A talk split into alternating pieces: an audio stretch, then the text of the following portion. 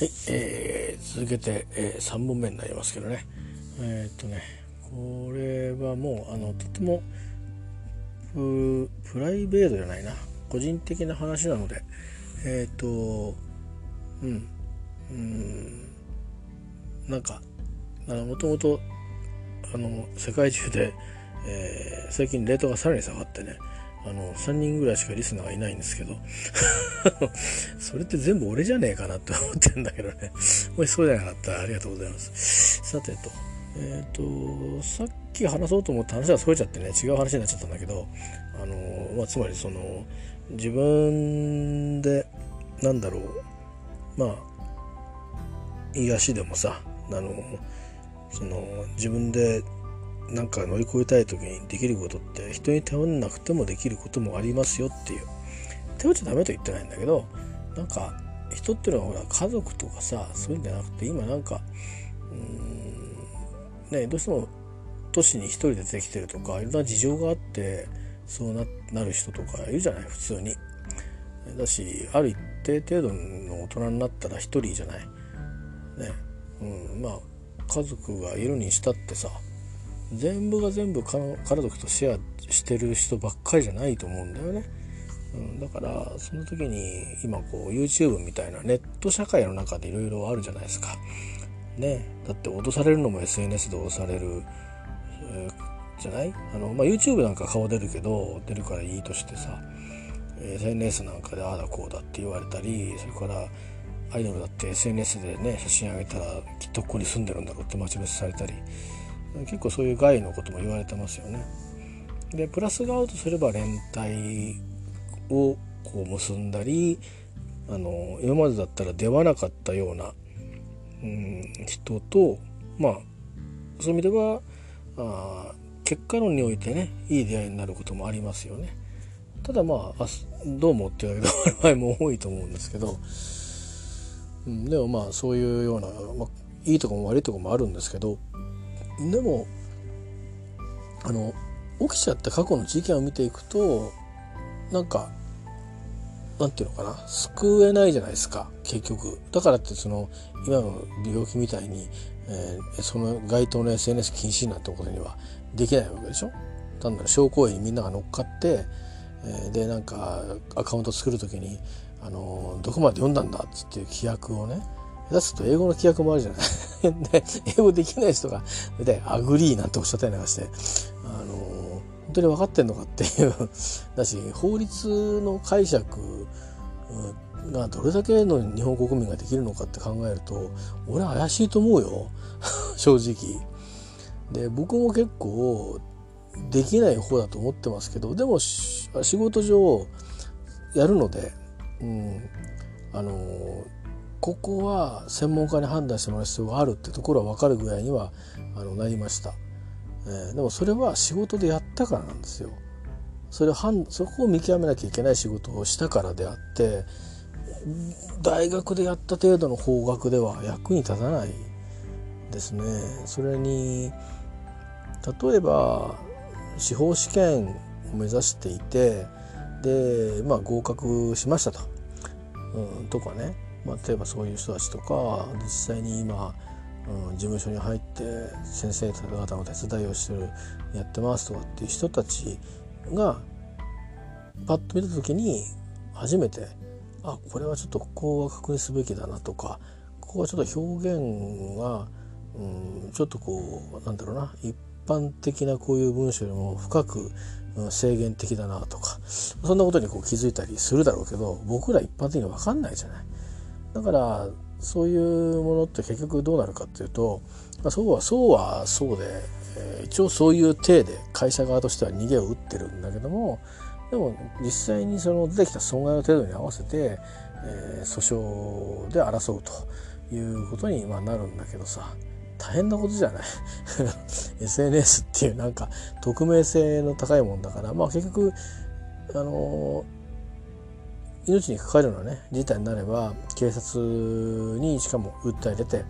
えー、警察動いてくれればあのー、私でさえですよ。どこに住んでる誰であるってとこまでは多分すぐ顔は割れます、えー、いとも簡単に割れるはずです。っていうのはあの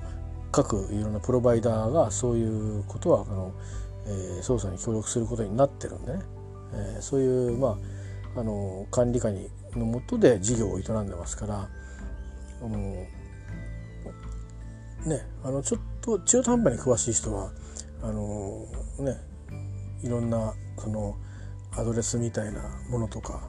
ねそんな簡単につかめないだろうということになったり、えー、するしうんねなんかどっかこう起点になってるそのアドレスの下に何人も家族がいたら誰かわからないだろうというそんなものはねそんな発言する人誰ですかって捜査に上がってくればバレちゃうわけですからあのそういうあのヘリクスをあの超えてる暇があったらあのあんまり、えーと、余計なことを 考えない方がいいですよと、えー、申し上げておきたいんですけども、まあ、とにかくね、あの匿名じゃないんですね。まあ、だからそのそういう最終局面で匿名ではないっていうことやあの分かる人が見たら分かっちゃうっていうところがあるので、うん、匿名じゃないなと思ってます。ただまあ検索のあのエンジンで勝手にあの今あのいわゆる Google とか Yahoo とかそういう検索エンジンに出てくるか来ないかっていうレベルで、えー、言うとあのねあのなんだろうな嫌なので匿名にしてますけどまあそれ以外は別に顔出して言ったって、うん、言えることしか言わないようにしていますね。はい、で最近は顔出してますからね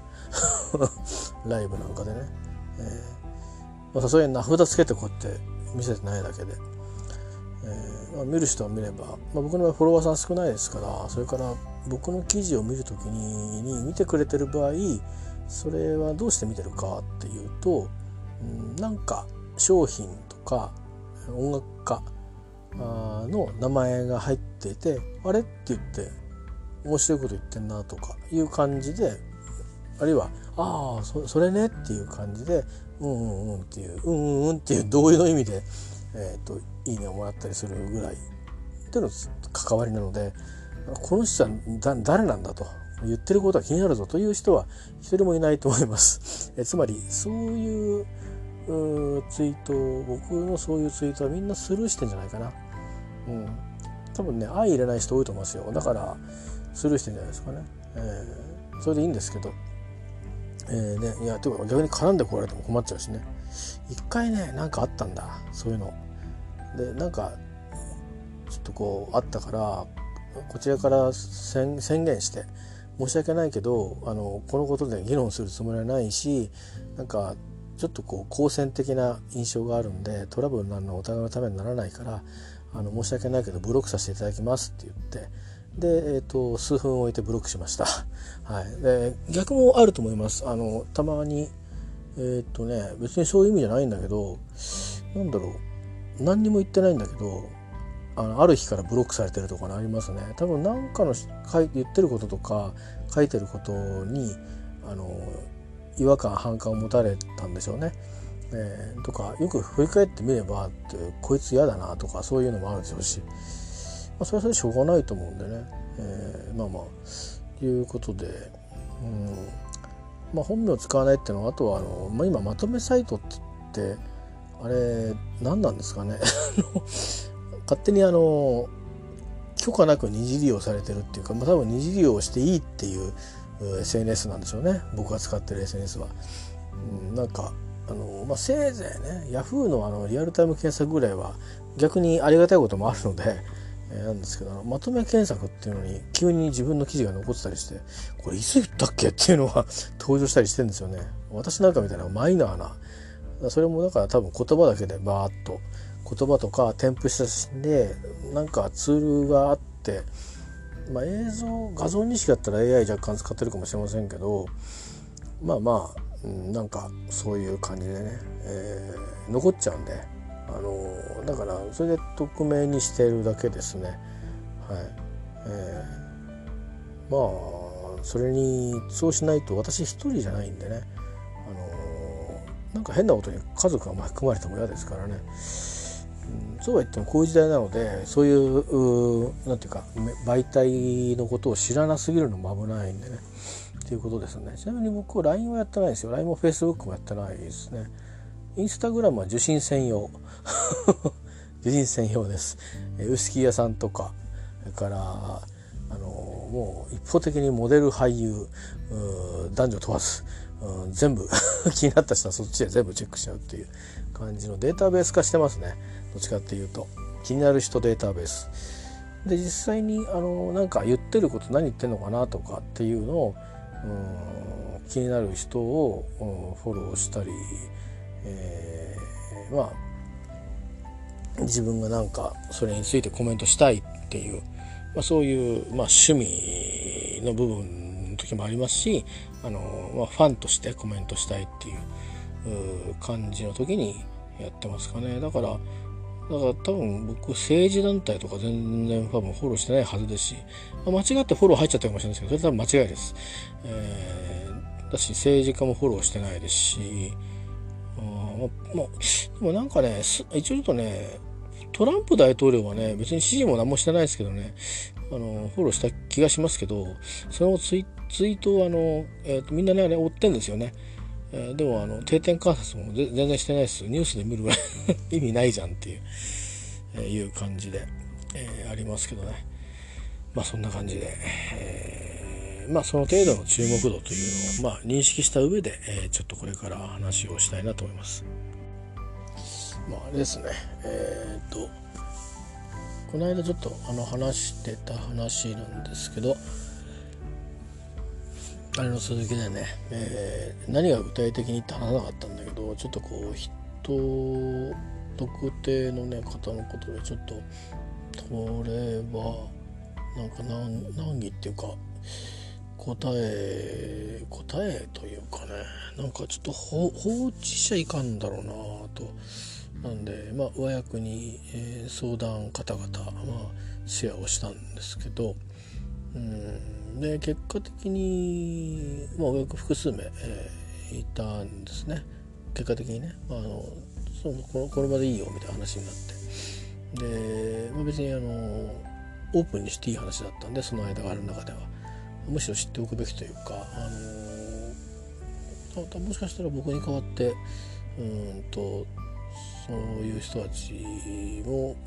あの管轄することになる方もいたんでまあいいねいいタイミングだったんで。まあ、何が起き何を 何にずっとこのところ、えー、時間を他のこともやってるんですけど、うん、時間をかけているのかと。なぜとなぜ何という話ですね。それから今何にサプライズしてるのかという話をしたんですけど、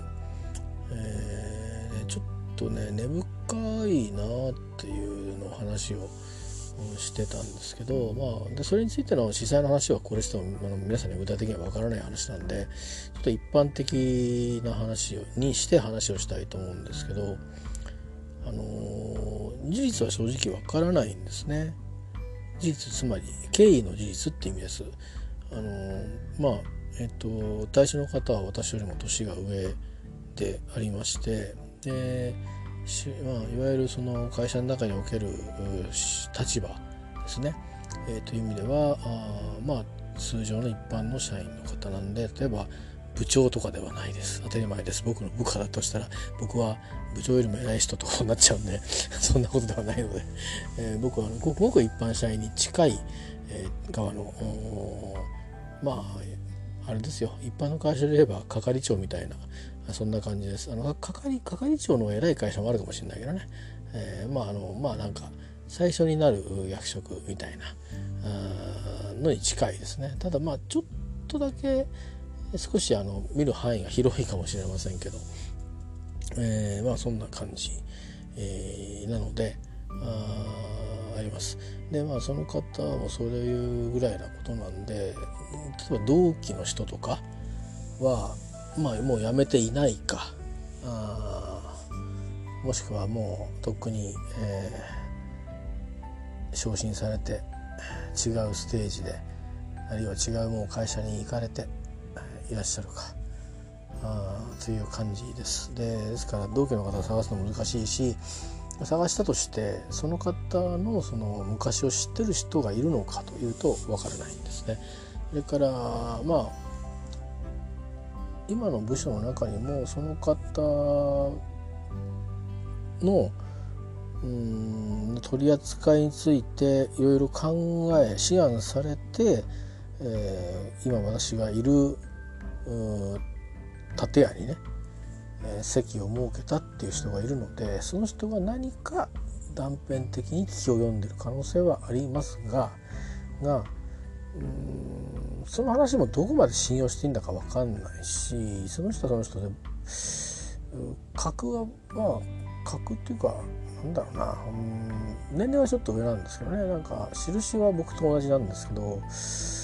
うん多分途中で入社した人なのか途中から親会社から親会社ってもともとの母体の会社違う人たちなんですけど親会社から来てそれで今なんかなんていうか番号が変わった人かもしれないちょっと分かんないんですよ。で普段の言動を見てるとちょっとこうバイアスがかかりがちな人なので、えー、仕事ができる人ですけどかかりがちな人なんでとりわけこんなねナーバスな話をっていうことでちょっとまあ難しいんですよ。すなわち今その僕がこう受け止めた事実話というのがどこまで真実なのかっていうことはあのまあ測りがたいというまずまず前提があってね。でまあたださびっくりしたことっていうのはまあちょっとう世間ではあるとは聞いてはいたんですけどまあうちのその職場でまさかという感じだったんでしかも社員でね、えー、そちょっとびっくりしたのとなんかそれがまあ今たまたまちょっとここのところという話ではなくて、えー、なんかもう、うん、ずっと昔からの話だったみたいではあということでね。で、うんねまあ何か、うん、持病みたいなものをお持ちなのかなと思って聞いたんですけど本人の発言だけを信用するならばあまあその今やってる行為と関係性は全く分かりませんけどもうんまあ少し、えー、と前ちょっとトラブルが上司との間であったらしくて、えー、それをきっかけにして、えー、そう少しだけ、僕病気持ちじゃないですか。だからその薬の名前と処方を聞いてある程度の重さはなんとなく感じが分かりますからそっちの意味では重たくないな全然という感じでうんなんだけどなんか別のこと別の何かがを抱えてるような感じがどうもしていて、まあ、前からあの他にもちょっと直接あの行動を変えてくれませんかっていうことをお願いしたのもそのいろんなことを知った時にお願いしたんですけどそれは横諾をしなかったので、まあ、嫌なんでしょうね。えー、でもそれいうと何て言うかなあのなんでお願いしてるかっていうとあのまあおかしいおかしいっていうかとってもあの今はまだ身内ばっかりなんでまあまあそういうやつだからっていうのでなんとか収まってるんですけど、うん、つまりそのえっ、ー、とまあ公共のスペースなわけですよね。自分の家じゃないんで、えー、しかも我々の職場がまあ職場職場いろいろ建物の作りによって形状が違ったりしますし、うん、それから時にその経営者の考え方とか経営層の考え方でリフォームをすることもあります。えー、ですからそれ専用の自分だけで集中して仕事したいっていう、うん、ことをねやるために、あの、別の場所で仕事してる人もたくさんえー、います。ちゃんと何て言うかな。自分のスペースを守れるような場所を作ってるフロアもあります。でうちでもフロアないんですけど空きスペースが結構あるんでもう最近はの入りはですねあの、ちょっとこ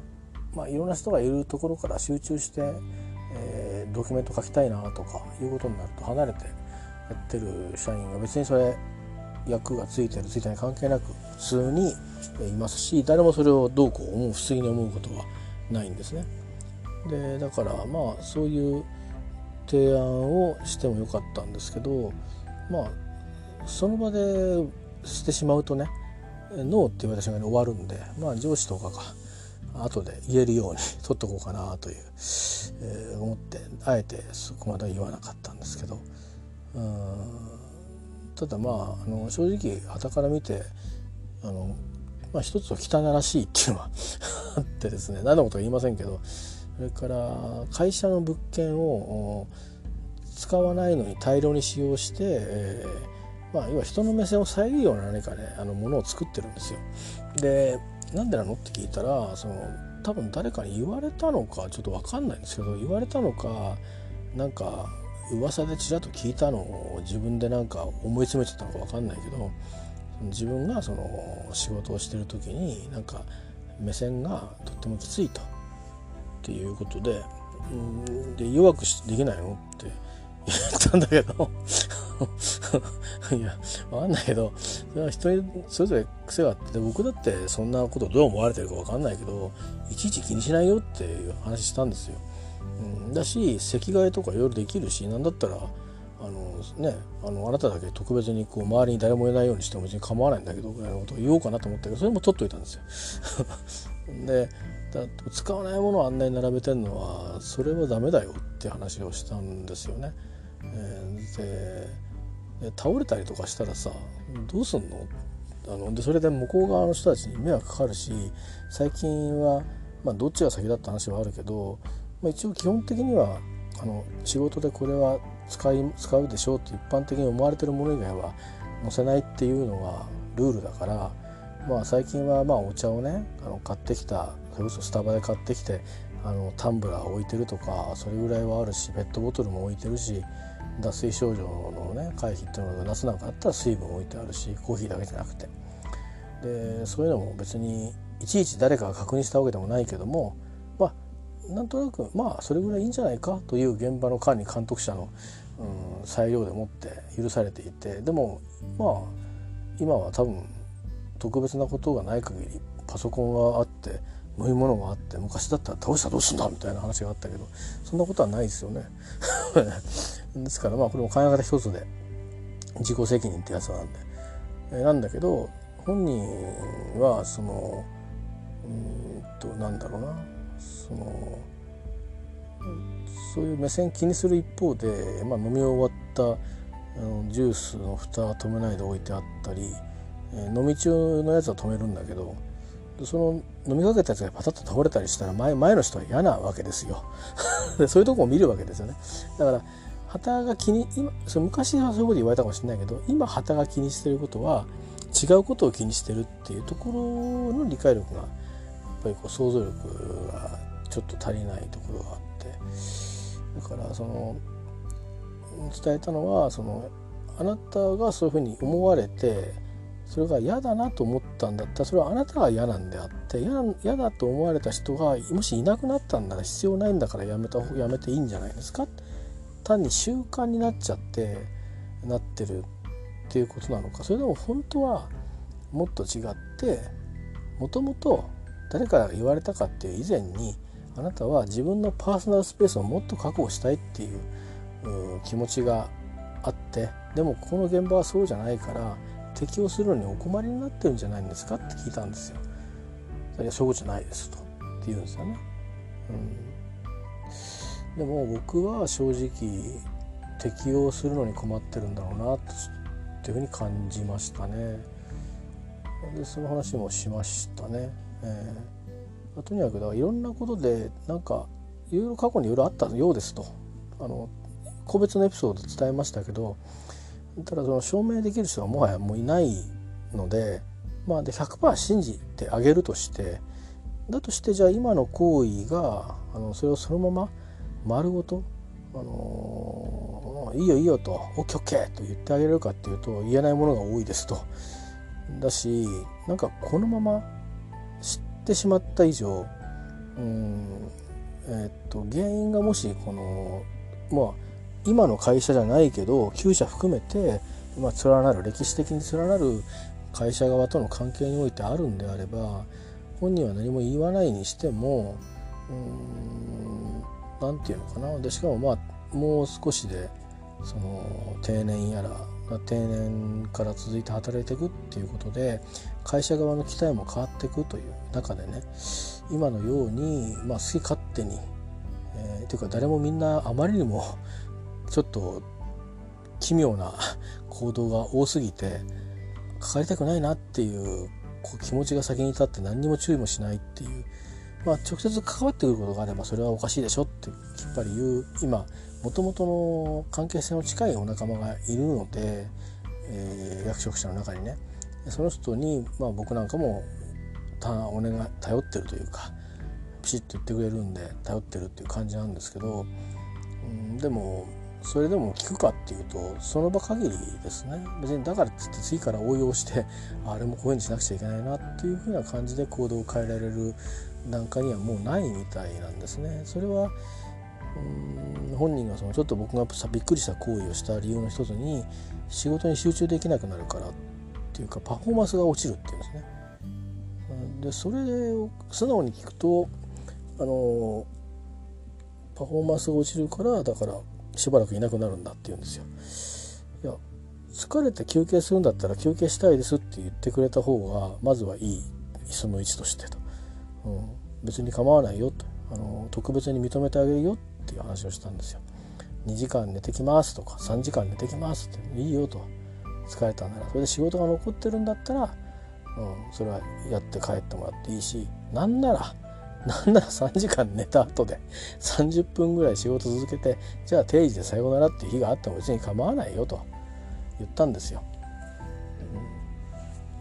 今してることに比べてそっちに少しこう変えていった方が、あの、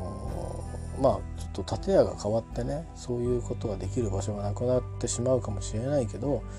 まあ、そういう意味でその中間として今の状態のことを続けていくのはあの我々としては受け入れがたいですよって話をしたんですよ。勤務の話はまあ今ずはしませんとあのつまり、えーと、決められた時間以上に残業してるってことになるからあの通常時間に仕事しないで余計に残業してるってことになって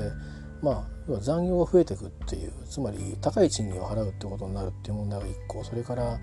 あの本来そこまで働かなくていいのに、えー、その時間を、まあ、許可なく休んでるという問題、うん、それについては今今はこの場所では僕は言いませんと。それはあの僕がその責任者ではないので言いませんがそれは上に測って、え、必要があれば指導してもらうことがあるかもしれませんよと。話はしました。だけど本人はそれをまず考えてないんですな。誰も何も言わないつまり誰も相手にしないから成り立っちゃったんでしょうね。でつまり無関心っていうのはそういう状況を生んじゃうってことですよ。うんでその意味で非常に私は関心を持ったわけじゃなくていやなんで話をしたかっていうのはこの間ちょっと話をしましたけどあまりにもその途中で僕たちの部署って去年の頭から僕は途中から入ってるんですけどあの何て言うんですかね位置づけがこう担当した人たちの位置づけが変わってで別の部署に、えー、変わってるんですね。え、同じとこにいるから同じような立場でいるような錯覚をしてしまう人もいるんでしょうけど、あの、もう他の一番トップがいてでそこの中の部があってその中のメンバーに変わっていてでその仕事はあの、直接お客様に物を納める仕事ですか、えー、お客様ってこの場合はお金をくださるお客様ね。えーですか？それとも社内の仕事をする人ですか？っていうことで、えー、まああの社内のしかもその社内で何かものを研究して作るっていう側じゃなくてね、えー、そういう直接務務を支えるためにいろんな研究もあるしあのシミュレーションしたりする部署もあるので。でではなくてあのまあ事務的なねサポートをしたりするようなところなのであのまあしうんと職仕事のなんていうか所属するグループのその定義が変わってるんですよ。で最初の半年は変わってないんですね。えー、変わってない見かったかったみたいです私もよく知りませんけど。でえーと、その意味でなんか全く立場が変わらない状態でただ部だけ変わったみたいな感じだったのがあの僕が着任したと同じ時に10月から先は、えーとまあ、そもそも、えー、勤務時間の時間の管理の仕方とかもう全部含めて全部変わったんですね。えー、なのでまあ、本来目標の話で締めた時にその話もきっとちゃんとしてあげればよかったと思うんですけど今も言ったけどそれがどうも不完全だったみたいでこの時期に僕が全部それを、あのー、言ってるんですよ。で最初から分かってる人はあのあやっぱりそうだよねっていうことで、えーと、当然のことながらよく分かってるからどうしてこういうふうにして移動していくんだっていうの分かってるからあそういうふうにやってはいるんですよねはいはいはいはいみたいな感じで分かってる。でその人も途中では気づいたんだけどそれによって何が起きたかっていうことをちょっと曲解してしまっていてうん例えばね僕らの中でもその担当する業務によって例えばこんな必要ななんか能力名みたいのは変わらないんだけど一応僕ら要件ってあるんですよこういう仕事はこんだけ能力は何点ぐらい目指して、えー、それを達成してることが望ましいみたいな。望ましいなんですよ。ないからダメじゃないんですよ。それは他のことでトータルで判断することなのでだし伸ばしていく方策を取ればいいし話しても他の全部を伸ばすって難しいからフォーカスしてこうやっていこうっていうそれはどういうふうにするかは計画なんですねまさかね。まさにね。なのでっていうことなんですけどうんだししかもこう移動があって変わった場合って別に本人たちに何のあのばねあの責任はないわけですよ 会社の施策によって変わってるだけですからあだしその今まで持ってたものを低くすることはないわけですよね。えー、だしその今までやった仕事の内容がそんなに変わらないわけですから。えー、だけどどうもなぜかその人だけがあのつまり他の人はそのそれが変わっても能力の変わらないですしで実際に何かあのこういうことをやって力を維持しました伸ばしましたっていうそういうのをやる高評価する項目のところで本人みんな何の戸惑いもなくあこのことだよねっていうことで今年今年もこれはできましたってやったり、えー、やろうとしたんですけどだけちょっとこれはできなかったからとか、うん、まあいろいろ考えられてるなっていうのはちゃんとこっちからも分かるので。えーと、いちいちその理由を書く欄はないんですけど、あのー、まあまあまあそうだろうなと思うのと思ったよりちょっと高いけど違うと思うっていうのがあれば僕はそれなりに評価をすると、えー、それでいいことになってるんですね僕が観察した通りに評価してくださいってことなんででそれを何人かでやるんですよ。だから少しだんだんにそのカテゴリーを下げていくということになるんですけどその方はなぜかその自己評価する段階でまあ期待期待値がね書いてあるんですけど期待値が下がってしまったんでショックだと言っていてでだからそのどうしてこんなにあのいたずらに高い あの値を差がねいくつも違う値をつけてくるのか分からなくて、で結果的なその最後の、マークっていうのはもうこれ普通に頑張ってあの期待通りにやってもこれって決まってるんで。で大体の場合ですねきちっと仕事してくれてれば、うん、トラブルとか起こしたり病気になったりしてなんか長いことが会社に来なかったっていう時以外はもう期待通り以外のマークってつけないんですよ。うん、あのですからつまりそれぐらいに仕事させるわけですよ。普段から注意して。私本人たちもそういうつもりでやってるし、うん、そういうモラールっていうかな、あのやる気みたいなものをちゃんと皆さん保ってらっしゃる方ばかりなんでね。一般に。その方もそうなんですよ。だけどその背景理解がそういうふうに思って実はまあ取り組んでいるっていう感じ。その自分に対する期待が下げられたみたいな、うん、っていうのとあとその人が勘違いしてるのは自分の能力も一緒に評価されなくなるっていうふうに思ったみたいでだけどもともとやってた仕事が違うから そこから間違ってるんですけどね本来。ただ前の部署のところまで僕遡ってものを言う権利がないのであの義務がないので義務も資格もないからそれは口にあえてしなかったんですけど多分その段階から多分間違ってる。ですよ。でそれが分かったんでもともとまあそういう話をしましたと。いうことを言ってまあその時に相談した上司からも他の上司からも言われたんですよね。でどうなのってここここういうことだよねっていう。まさにおっしゃる通りでと、あの直に我々の現場我々の他の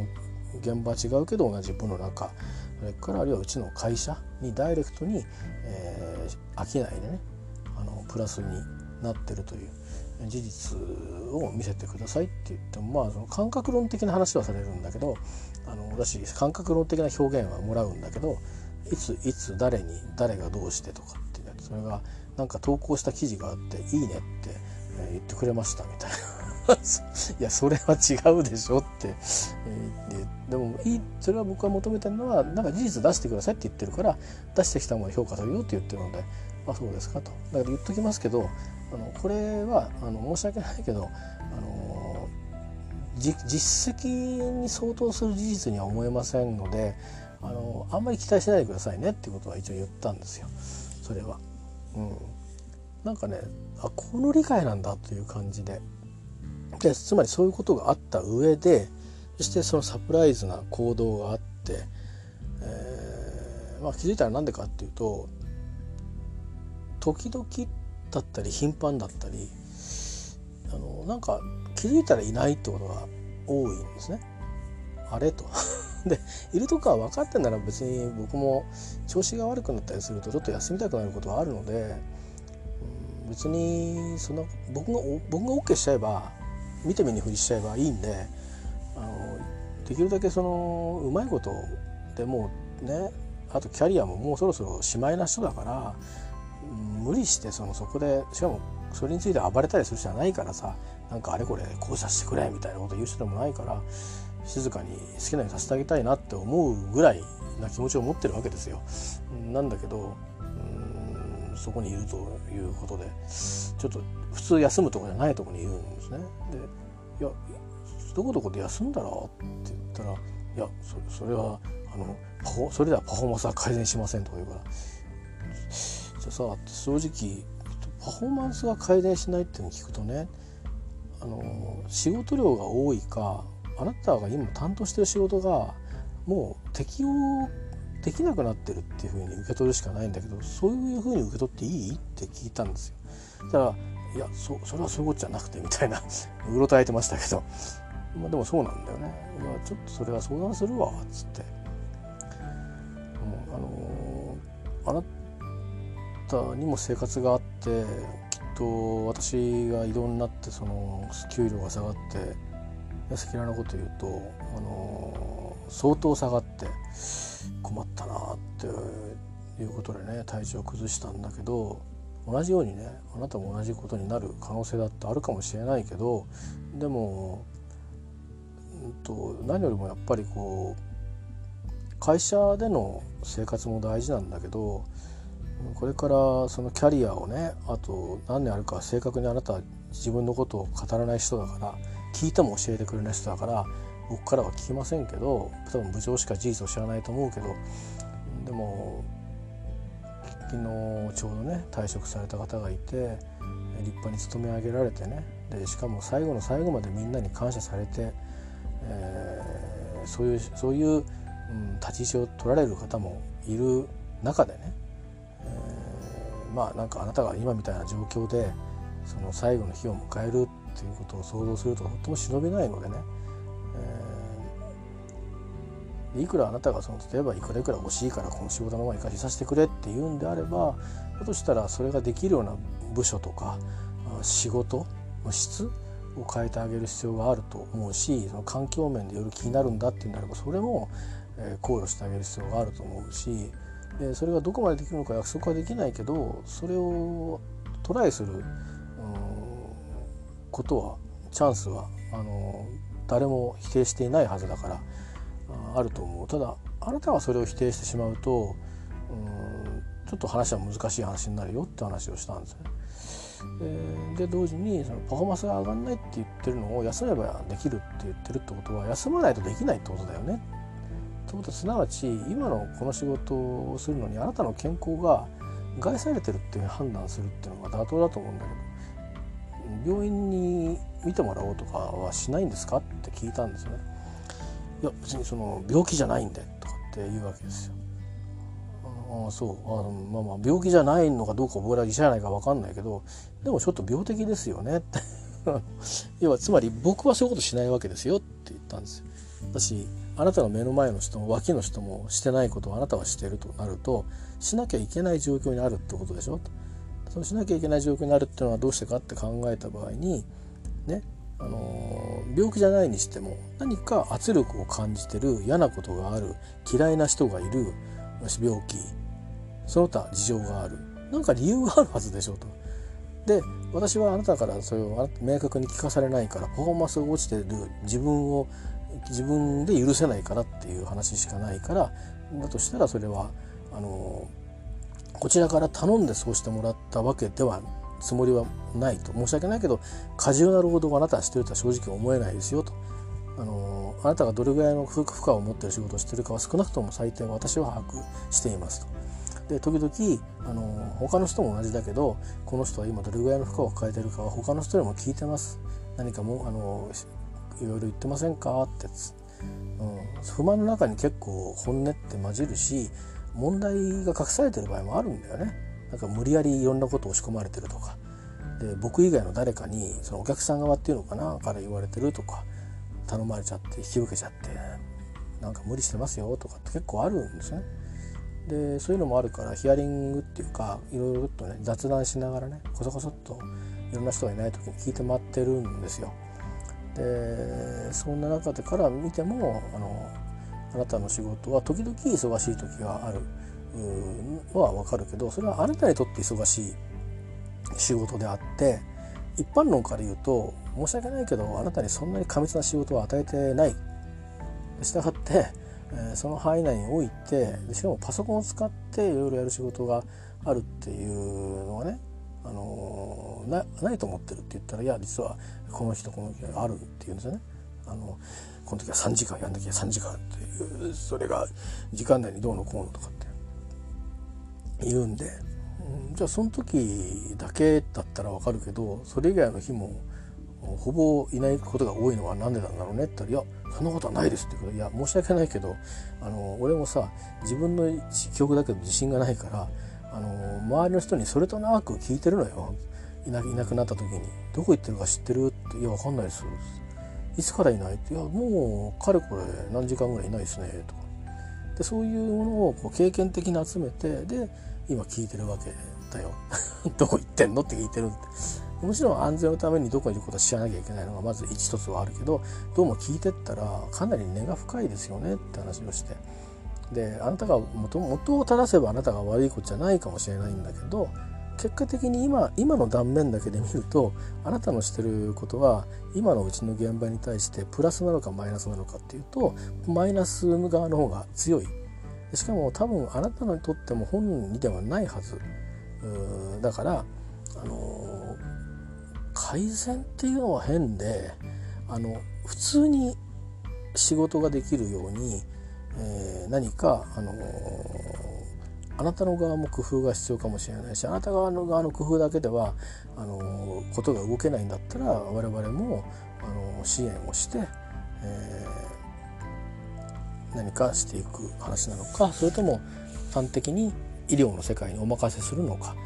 あちょっと考えなくちゃいけない話をこれをたくさん含んでるように思いますと。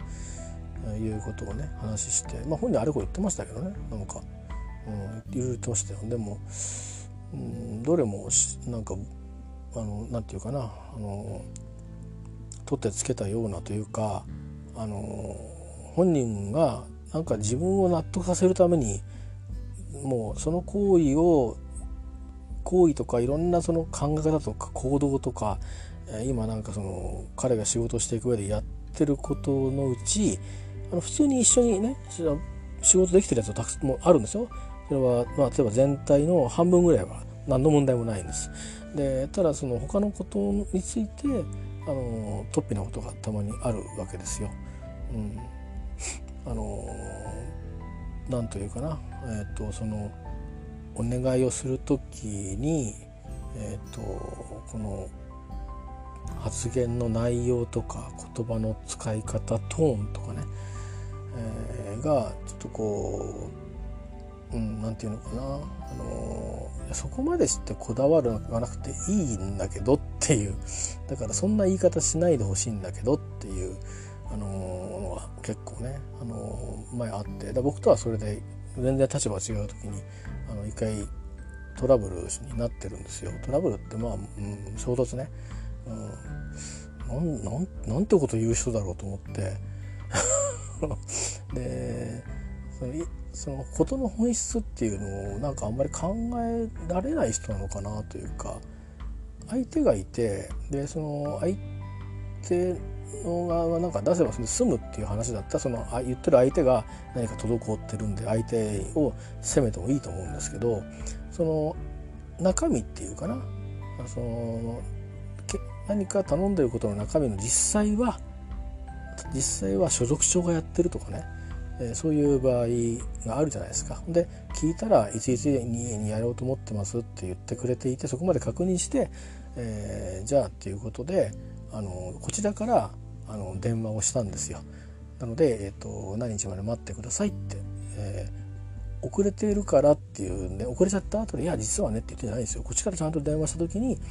「ということは規則違反をされるということですね」って言われたんですよ。いや規則違反じゃなくて 黙ってるとあのそちらの仕事を黙って遅れちゃって、えー、何日まで待ってくださいっていう調整をしたいですと。であの事情はちゃんとあってあの所属長のあの仕事の都合上、えー、その作業をする体力が捻出できないから待ってくださいって私にあの伝達があったのでそれをお伝えしてるんでこれはあなた同じ部署で働いてる人間なんだから分かってもらうと困りますよって話をしたんだけどあ分かりました。まあいずれにしろ法令違反を承知でご依頼されてるってことですとかって言い出してちょっと待てこの野郎って話になってね。僕もさすがにあのさすがに3回ぐらい言って切れて。うん、ちょっと直に行こうかそっちと、がっつり話そうぜって言ったらいやいいですっていうことになって逃げたんですけどまあそういうのがあってでまあ今一緒にで話をいろいろ聞いてったらまあそのことで、えー、まあいろいろそのまあそれもちゃんと,、えー、と人事上の資料にあの臨時上の裏資料じゃなくて表資料上にちゃんと、えー、本人の改善事項として書かれたりするのも、えー、去年ぐらいになんか書いてあったみたいで、どっかに書いてあったんでしょうね。それは、まあ、データインターフェースされてきて見たんですけど。うん。なるほど。それは今でもそうなんだと思って、まあ、見てたんですけど、まあ、それよっか何よっかあの根本的にあの僕思ったのはえっ、といやもう僕僕も僕の力はどうもならなくて。で聞いてた上司たちももうあのいろいろい い話するけどもうまともに聞いてらんないっていう話ですよ。えー、でだしできることもないしねと。あの彼そういうような人の場合あの今いる部署がもう最後の終着点でこっから先に人事異動とか無理だよって言われて「いや移動させられませんかね?」って言ったんですよ。いやそれはその外に出したいってわけじゃなくてなんかもうちょっとふさわしい仕事実はここにあるよと、うん、っていうのがあったらそこに移動してもらうっていう話をあのしてみるだけでもなんかこういいショックになるんじゃないかと思うんですよねって話をしたんですよ。実際に移動しないにしても。うん、でももし縁があってそっちの方がよかいいい可能性もあるじゃないですかと。だってもう長いからここに。でそんなこうなんかわけのわからないことを思って見えるとこでも見えないとこでもしてるっていうのはでそれを放置したのかって言われちゃうのも嫌だしで少なくとも僕はこの状況いいと思ってないので、あのー、ないですかねっていう話をしたら「いや無理だな」てか俺はそれってそのまあ、もし人事異動とかって話になると、その人にから部長に言ってもらって、で部長から誰かいませんかね？と人事部に言ってもらうような話になるんですよ。だけど、逆なんですよね。僕たちの部署って変な話であのうんまあ自分たちの部員たちがそんなに能力が低いと思いませんけどつまりあの会社ってところは、まあ、若い人に手厚いんですよね。で若くなくて残ってる人っていうのはつまりそこの部署を担統括してるリーダーだけが残る。あとどこ行くのっていうとそれぞれ人がたくさん必要な部署に行くんですけどでその中でも結構こうまあ色があってねあのまあうちの部署はどっちかっていうとまあ、あの、少し訳ありな人が多めな 部署なんですよ。で、うん、なんみたいになった最近になってあのだんだん確信してきたし、まあ、実際に、まあ、はっきりとあの聞いたりもしたりしてるし見れば大体そうかなっていう気はまあ分かってるんですけどでそういう中でもね別に普通の人もいるんですよ、えー、もちろん。だけどあのまあこの仕事の習熟上この人が必要だからってそこにいる人もいる。えー、いうのが混ざってるので彼の場合は多分どっちかっていうともともとは全く違う経緯でその母体となる組織にいてそのままスライドしてきてるですね。また同時にちょっと癖があるというぐらいな周りの見方なんですけど、えーまあ、だからその上司は、まあうん、お前のその人事異動っていうことを考える間についてはそれは乗れないと。でまあ、まあ、だから今度そういうのがあんまりも続いたら、うん、業務怠慢は許されないんだよって指導したらとかっていうふうに言われて、まあ、それだけで終わっちゃったんですけど いやそれはってそれはそれでいいんだけどっていうそれで話が通じるんだったら、うん、そんな行動は多分しないんだろうなって思うんでと思って、まあ、早速、まあ、昨日からねとにかくなんかまたやらなくていいことで僕との間でのそのやり取りの話で残業を始めてたから「いやもうやめてくれ」って言ってこれはもう命令だから帰ってくれって言って、えー、そんなことは必要ないはずだよってもうもうあなたはただただあのえっ、ー、と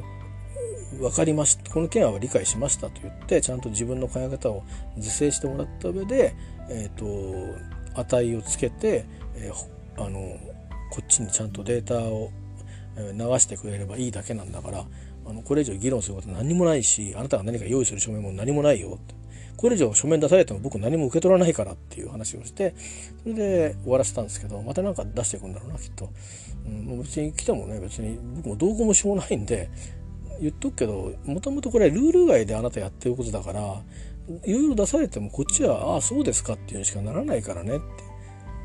うん、それが迫力のあるものがバンとくれば考え方は変わるけどあこれは事実だなと思ってじゃあどう理解しようかというふうになるけど、うん、っていう話をしました。とりあえずですね昨日のところはね。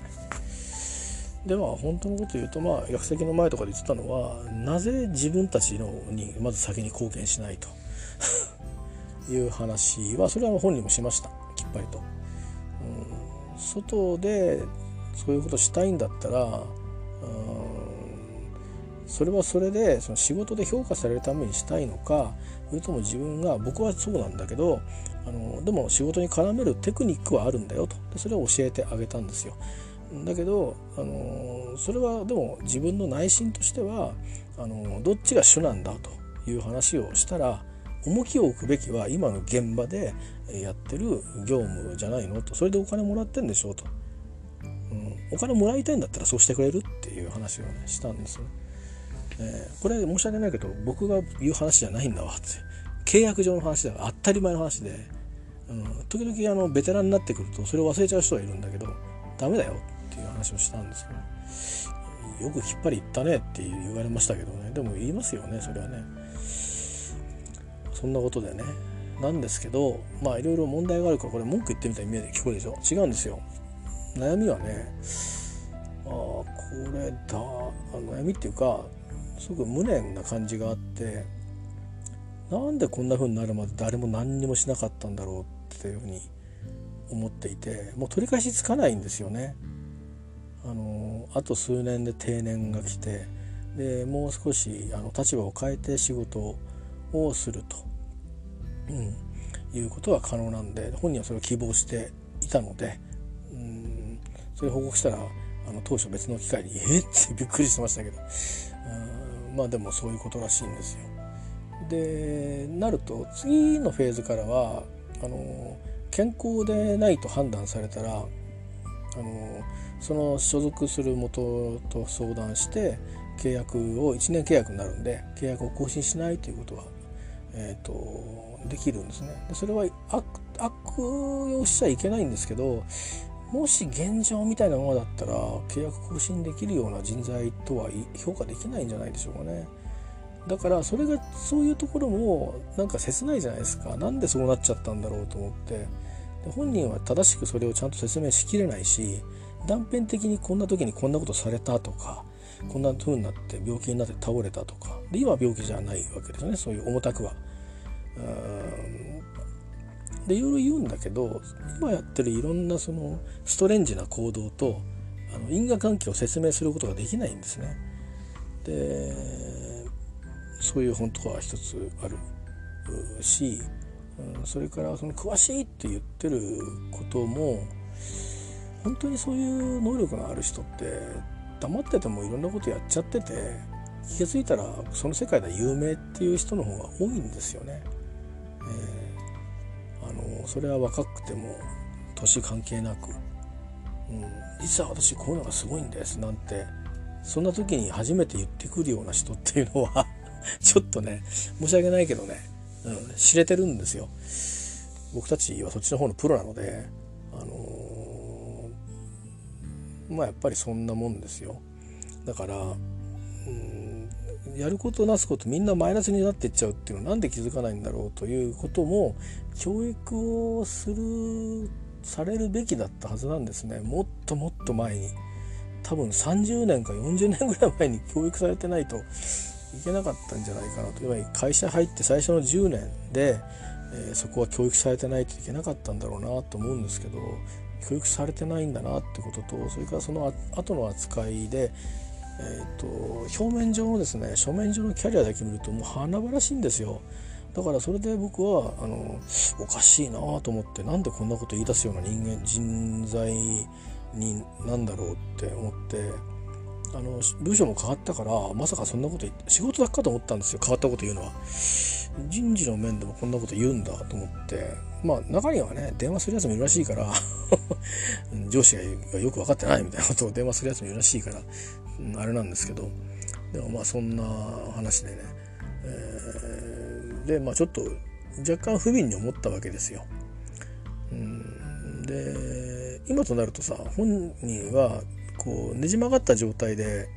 成長したというのか年を重ねちゃったから適合してるところもあるわけですよ。うん、でもそれは真の意味で適合してるのかっていうとある人から見ると、まあ、言ったことは真面目にやるっていうし時間がかかるけど理解して真面目にやるっていうんですよね確かに言われてみればそういうところもあるからそれはそうなんでしょうね。うん、でも時間がかかるけどっていうのがそれがちょっと革新部分だと思ってて本来時間をかけないでスカッと理解するためにコミュニケーションをとうまくとって理解するとかいうことができ要求されるんですよね。新人じゃないから。ベテランにはそこが要求されるしそのずるさも要求されるわけですよね、えー、誰かに聞けばいいわけでしょ要は。それをしないってこととか。でもしそうじゃないんだとしたらそれができないんだとしたら理解力が低い。っていうことなんじゃないんですかね、えー。で理解を理解できないのはいいと思うんですけど理解できませんって言って表現をして吸収するっていう総合力ですよねこれね、えー、僕もたくさんありますよ。だって専門外のことなんか全然わかんないからもう最初分かりませんって言って他の人にしてくださいってもうまず拒絶しますもん。でもちゃんと思いっきり拒絶しますよ。その代わりいやこうこうこうだからこういう条件でやってみてよって言ってやってみるとあ意外とこれはこういうことが分かってなけ分かればできそうだなっていうことが分かったりもするんですけどね。まとかつまりそういうそのトライアンドエラーをこうちゃんとやるっていう機会も多分与えられなかったんだなということも分かってなんかそんな気がしてきて、まあ、とにかくこうなんで手遅れになるようなことしたんだっていうのがあのその本人に対してはなくてねそのかつて責任を持ってた人たちに対してやるせなくて、えーまあそう思ってるんですよね。で結局今の上司たちに相談しても、まあ、他の解決策はもうないわけですよ。あのー、ちょっとこれ実感一旦切れるんで一回分けますけどね。えー、なかなか難しいですよねなんか人のことってね。え簡単じゃないんですよねちょっと一旦切ってもうもうワンエピソードにして、えー、2つで1本にしますけどもう僕だけのメモになりますけどねこれ完全に。書き入れますね。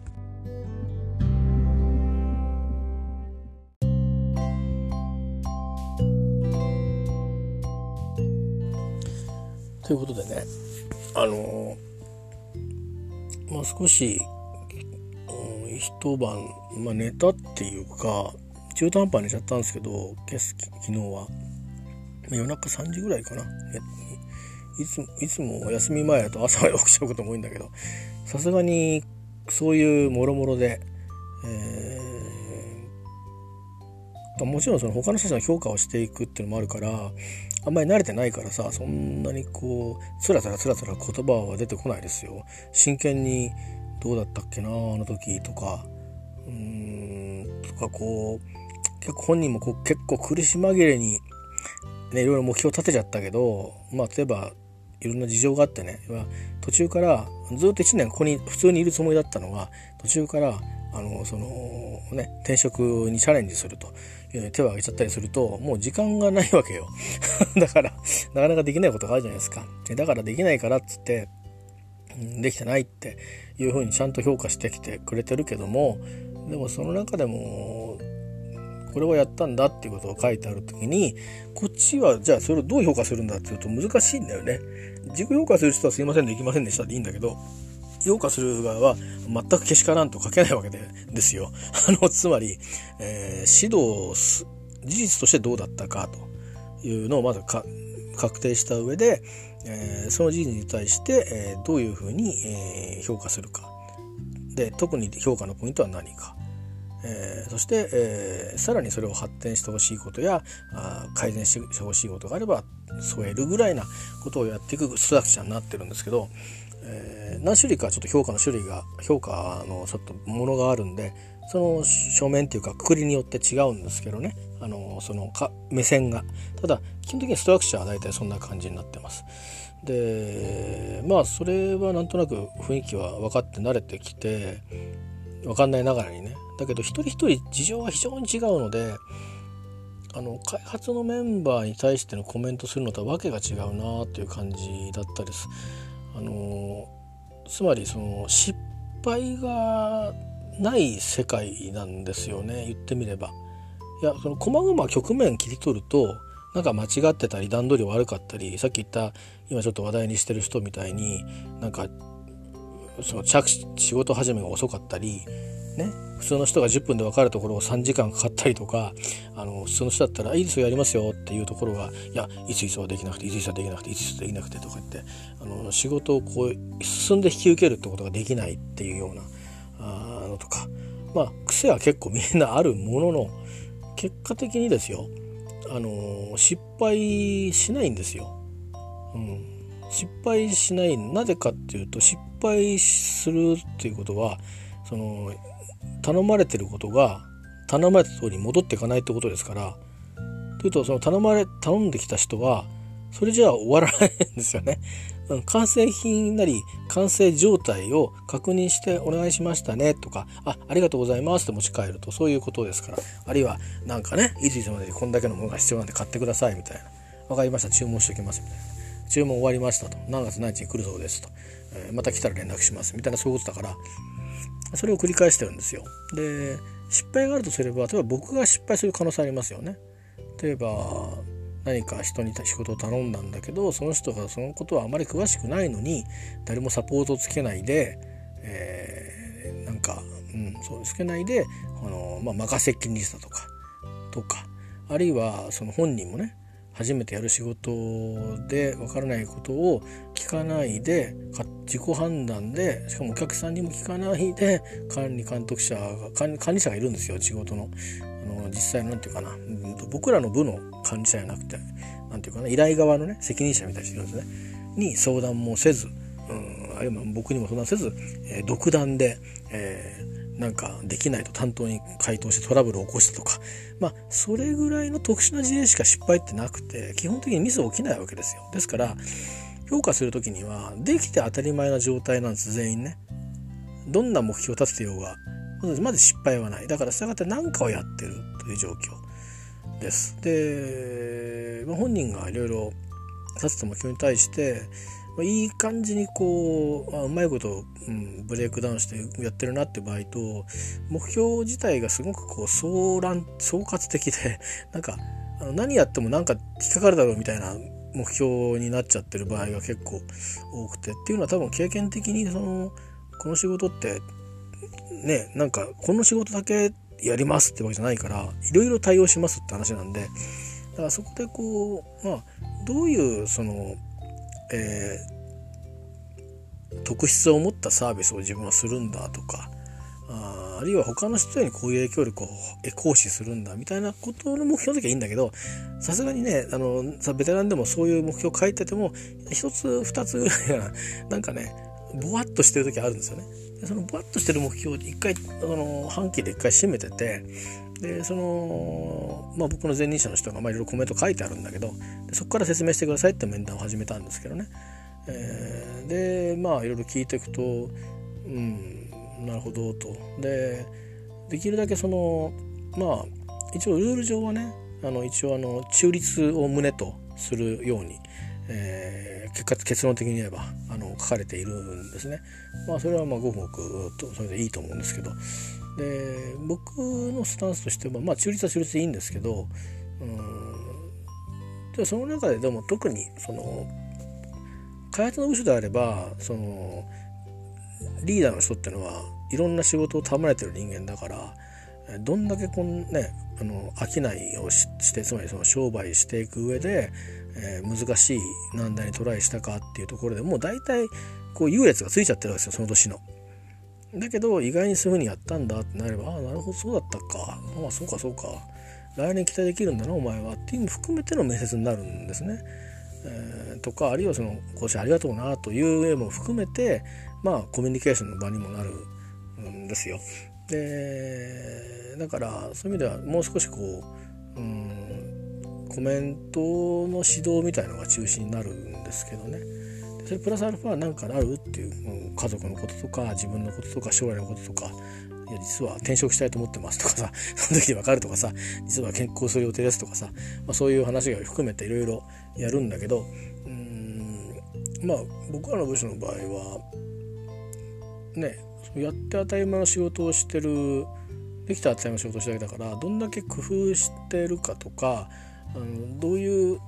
その態度、うん、で仕事したからいくらか与えたかっていうそういうところを、えーとまあ訴えてもらうのがあのだしそこを聞き取るようにしたいしうまくアピールしきれなくても、うんと、こ会話の中の表情やこのここではこういうふうにやったんですよっていうのを思い出してねあのできるだけ、えー、まあ事実として本当にそのやったことに対しての質を確認して、えー、まあさらっと何て言うかな。これはもう全く話にならないみたいなこと。あの、えー、努力不十分とか 無計画とかそんなことは 書かないですよ。そういうスタンスで見るんじゃなくてあのこういうことをあの意図したがこれこれしかりかこれはならなかったもののこれについてはあのきちっともうみんなで使える状態にしたというあのまあそのこだわりをね評価したいというような感じでこう探していくじゃないですか。で結構それはねあの役目ながらねで、えー、つまりそういうやって当たり前の部署の人たちを評価するからねでそれが実際どれぐらいね実際にそれよく見て評価されるみんながみんながじっくり見て、うん、じゃ君は何点みたいなことをやるかっていうとそれはちょっと分かんないです僕は。改造の現場だと大体あのー、まあまあ普通の評価の人はそこでそこで決まりでそこから昇格するしないとかあトラブルを起こした人間とか、まあ、なんかそういう特別な人だけをどうするっていうようなあれがあってじゃあっていうんでいろいろ議論してでもっとこう上の上の層でですね今はなんか部を超えてそういうところでこうどうでしょうっていう上げていいでしょうかみたいなそういう何段階にもそういうのにこう勝ち上がってった人は上がっていくわけですけどでも大体ここの段階から推薦されたらほぼもう上がるっていう感じになってるんですね。そこに行く,、ま、行くかどうかなんですよ。つまり自分の自分の現場で、えー、卓越した成果を上げたっていうこととあとは大事なのは年齢なんですよね。えー、あのそれは何でかって言ったらちょっと考えてもらうと分かるんですけど差別じゃなくて、えー、人生100年とか言いますけどとりあえず定年が60歳ね。あと就業の機会は65ぐらいまで今保証され保証じゃないや、えー、チャンスはあるという時に例えば58歳で目覚ましい活躍したとしたらだとしても別にそこで今まで一般社員だった人があの役職社員には上がらないです。えー、なんかで表彰はされるかもしれません。えー、特別に、うん、あの部長とかあとは会社のいろんなアワードがありますんで、えー、そういうので、え表彰されてみんなの前で賞賛を受けるとそれはあります。だけどやっぱりね組織ですから、うん、あの言わずもがなですよね。えいやそれはもともとずっとどっかの支店長ずっとやってきたなんとかのの役員やってきたっていう人がねで、まあ、前前のなんかねあの社長はあな68歳で割と若い方だけど、うん、最初は良かったんだけどもこのところ業績が悪くて特にヨーロッパ方面で、えー、の買収で全部失敗してるねなんてことがあって、えーまあ、なんとなくちょっと社長交代論みたいのが出てきた時にね今までなんか社長とか次期なんとかとも言われたこともないなんかこの役員のこの人がとかとか海外のところにいるその地域統括みたいな人が急に「えー、君次の次期社長」みたいになって戻ってきてねえー、いやもう80近いらしいよとかって言って、ね、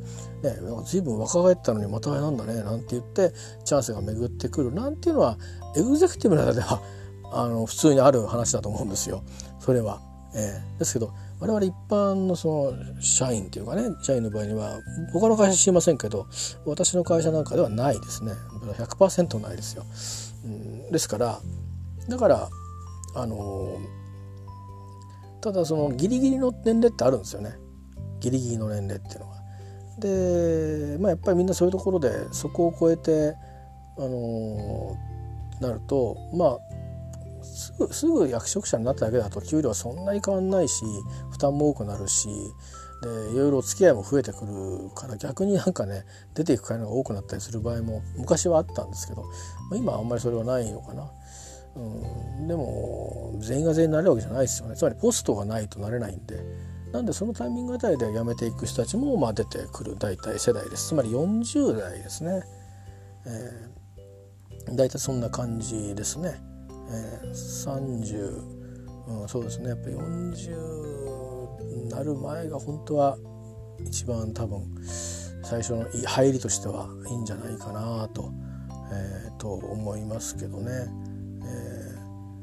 ー、あのー、今みんな早いですよ。あのー、もう30代ぐらいで、えーと、もうああともう一歩で経営職位っていうところまでみんな上がってくるんで。僕なんかの時にはなかなかそんな風には早くには上がることがあなかなかね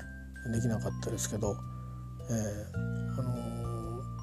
のー、会社の制度も若干ちょっとちょっと違うから比較はできませんけど僕は36の時にえっ、ー、となんだろうその経営職位とよりも、まあ、そこまでいかないし、えー、その今言った軽食一歩前の人よりかはちょっと上ぐらいなその資格に上がるかどうかみたいなところにいたんですよ。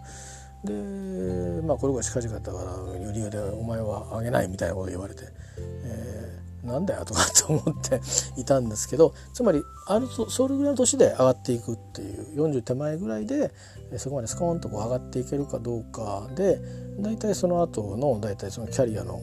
その人の動きっていうのは決まっていくんですけどまれにあのなんていうのかなちょっと過去の遺産みたいな感じでちょっと女性に対するこのを役責にするっていうスピードが遅かった時期がやっ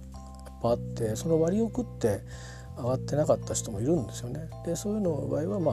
ああの担当の部長とか役員なんかに強くこうやっぱりいろいろいろいろ力働きかけてなんとかしてですね年齢の壁っていうのがあるんですけど、まあ、そこを超えて、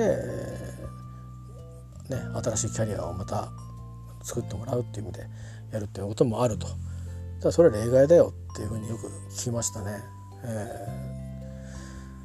まあだからそれはだからよほどの働きがあるからやっぱりそれに報いるわけですよ。うん、なんだけどまあ我々の場合は、えーと、若い人たちもいますんでもちろん若い人たちの中ではあの、えーと、そういうふうにね、えー、なっていく人もこれから出てくるかもしれませんけどあの今僕がいるチームでは、えー、まあどうなのかないて1人とか2人なんじゃないかなあとみんな訳ありだからね、えー、そんな感じですねで他のチームもまだあと2チームあるんでそこは人はまだいっぱいいるんですよ。えー、というかそっちの方が多いのかな僕らで30人ぐらいあとはみんな5050ぐらいいるんでだからそっちの方多いんですけどそこはまあママさんたちだったりとか多いですけどだからまあ真ん中のチームぐらいのところに割とそういうチャンスを持ってる人がいるのかもしれないですけどね。まあ、なのでなかなかその私自体がですね、えー、昇格しかるべしみたいな あの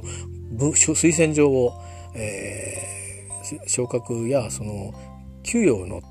統合が上がるとかそういう昇給そういうのも推薦状が必要なんですけどそういうものを書く機会もなかなかないかもしれないですね。えー、だ通常のその昇給は多分あのー、えー、しっかりやってれば、あのあるんですけど、うん、あの期待以下だと上がり幅が少なくなっちゃうんで、え期待通りねとかだとそうだし期待以上だとちょっとサインがついたり、まあ、その自分がどこまで進んでるかによるんですけどすごろくみたいなもので、えー、期待以上って言っていよいよじゃあどうしよう。この人は年齢的にもねちゃんと、うん、視覚的に問題問題っていうか支障なく、うん、じゃあいよいよリーダーにやってもらおうかということになれば推薦して、えー、測るということになるわけですけどねそういう統括してる文章にね。でもなかなか、まあ、僕がそういうことを書くのはどうかちょっと分かんないですね。一人だけあのうん、そういうチャンスを今手にしようとしてる人がいますがその人がずっその人また僕来年も面倒見ると多分ないと思うんで今年だけになっちゃうと思うんですけど来年も同じ成果を上げればちょっとこうチャンスがだいぶ年齢的には上なんですけどまあ我々の部の特性を考えればあ許されるんじゃないかなというふうに思わなくもないんですね。でまあ組織のいろいろ改変が今後あって、えーと、あんまり根深い組織にならなくなるので、うん、あの、まあ全体の枠の中で奪い合いがあるかもしれませんけどそのぶら下がってる部署の中でね。でもぶら下がってる部署の中ではそのなんだろうね若干あのうんななんていうのかな。あのまあまあ、あの他の部署とまああんまり変わんねえちゃ変わんねえのか。でもまあ、うん、可能性はない部署ではないので、あのー、逆にリーダー必要なんでね。もうみんなあの年だから辞めてあとは転職してっちゃうとかから同じようにもう数年したら定年とかっていう。でそんなリーダーばっかり。それは僕にしたってだって52じゃないですか。だからこんな人ばっかりはダメなんですよね。もっと若い世代のリーダーもいないとうんいけないいけないとかいた方がいいんでそういう意味ではそうだしでその状態でその他の他の部署にあの移動してもいいわけなんでだからまあうまいことねいくといいと思うんですけど、うん、まあえーと、私が来て直後ぐらいにあの、まあ、今の部長じゃない前部長からそんなようなお話を聞いて、えーと、ああそういうふうな評価されてる人間なんだなと思ってでどこがそういうとこなんだろうと思って、まあ、いろいろこう、えー、前から知ってた人間なんですけどまあ当時の僕の評価はそんなに評価とか印象はあんまりいい印象はなかったんですけどうん、だいぶ人間としても成長してさすがにね十何年経てば成長するんだなと思うし、うん、やる仕事の質もね、えー、それから視野もね、えー、まあすごく、うん、成長したなと思って見ててなるほどと。まあまあさすまあね直に所属長の評価をもらえるぐらいにななったんだなと思って。だ今そのの方をちょっと、ね、預かってる形になってるのでその方についてはあまあその一つ一つの仕事についてねあのもう突出してこれはもう満点以上っていう、うん、もう200点ぐらいなものとあのそうじゃないものが混ざるわけですよね。やっぱり。結局その特別な方にぐっと力かけてますから他のやつはやってるようなふりしてるっていう感じになるんで、まあ、そういうのをうまく うまく書くというね、えー、あのー、まあ実はそこまではできなかったけども、まあ、彼がそのコントロールサポートしたことによって、えー、ところについてはまあ評価したいとか あのほとんど実は文章的には評価してないというふうに見えるけどなんとなくなんかや柔らかいこうなるようにやってみたりまあそんなことを考えていたので昨日はだから結局それとそのさっきまで話してた人の問題があって、えー、帰ってきてシャワー浴びて寝ようかと思ってうんまあまあまあちょっとちょっと子供たち喋ってたんですけど子供たちいつもことね喋ってて、えー、でここはなんかやりたいことがあって自分で遊んでたんですけどで「早く風呂入って寝てね」とかって言われて「はいはい」っつって、まあ、風呂入ってでなんかポーっとしちゃったんですよ。いやその子のその人さっき喋ってた話なんですけどまあ一応定石に結局なんかボワッとしてなんかただ喋ってじゃあということでって終わっちゃったんですよね。もともとあの枠がなんかそういうリーダーだけ集まって喋るっていう時間帯ででたまたま部長が昨日はいなくてですね。なんか3人だけでなんかだべってる状態みたいな感じになってて。でああじゃあじゃああいつの話聞こうよって話お前の話聞こうっていう話になって「えここでですか？いいんですか?」とか「いいですよ。いいよ。いいよ。言って言って」って言い始めてでまあいろいろまあ言われて終わって「あそうそうじゃあ終わりすっか」みたいな感じってあれこれ俺結局人事異動はダメだって言われたってはっきり分かったんだけどあとのその仕事の担当のこととかそのねあのなんかちょっと異様な物体をいろいろ使って机の上に広げてることとかあのもろもろなんか好きにせえとも言われなかったしあのそれは分かった。じゃあこう指導しよう。でもなかったしでだけど人事のね評定書にはですね、えー、そういうことを書く欄が2箇所あるんですね。で1箇所はまあ普通にその本人たちを本人を指導したいことというでそれはどっちかっていうと本当は、うんと、ワンランクアップするために、えー、こういうことを期待するよという頑張ってねで支援もするよっていうことの部分とそれから、うん、こんなやつですっていうところがあるんですよ。でそっちの方がいいことを僕は絶対書かなきゃいけないっていう欄になってて開いて開かなきゃいけないんですよね。で中見るともうね思いっきりあのメガチェックの欄になっててほらなんかさ例えば選択肢であの温厚な性格であるとかなんか並んでるようなのってよくあのありません？あのあなたは人からどう思われてると思いますか？ねチェックしたりなんかして。あの手のやつがあるんですけどそれがそういう項目が並んでるのかなと思って読んだんですよ。それとあとはいいいいことも悪いこともあるのかなと思ったら基本的にネガティブなことなんですね。でもまあその中で身長とかそれぐらいかな。なんで身長がネガティブなのかなと思って、まあ、僕はネガティブなつもりないので身長であるってことはいいことだと思ってるんで身長だが秀でてる人にはそれをチェックしたりすることもあるんですけどそれから下の方にいっぱい色書いたんだけどうんまあ特に過去ではないのはなしってお面を書いてであのまあその他その、ね、具体的にあのいいこともネガティブなことばかりなくこの人という人はどういう人か書きなさいっていうのがあるそれは書かないとそれにダメなんでまあその私としてはまあおすすめポイントを書くようにしてますね。えー、だし別にネガティブで何とかであるがとか書かないです。うん、もうとにかくもうほらもうみんなベテランだから、うん、もう酸いも甘いもあの評価する側もされる側も分かりきってる間柄ですからね。今更青臭くあのあのこういうとこのそのなんとか仕事へのその反応はあれであるがなんてこと言ったところでどうでもいいことであの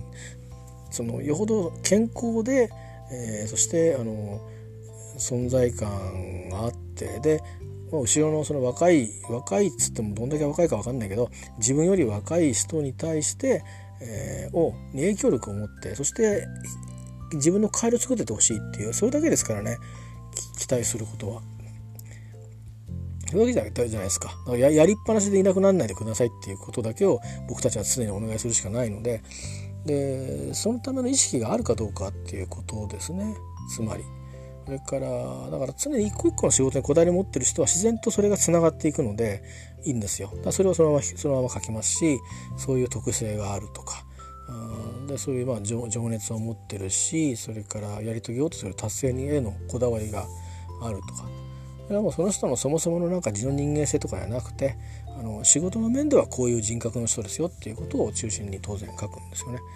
で実は他の欄はほとんどそうじゃなくてこの人間って実はこんな野郎だよっていうことを書かなきゃいけないことばっかり書いたんですよ。でで今回相談してる事例っていうのはどっちかって言えばそっち側に普通だったら書いちゃう 書いちゃうことなんですよ多分。なのででそれにをなんで書かなかったんだというといや私が思ってるのはつまり今まで彼を見てきた人はなぜ放置したんだろうということですよね。で多分そういう評価の欄はなかったんでしょう。去年はあったと思いますけど去年は何も誰もしなかったんですよね。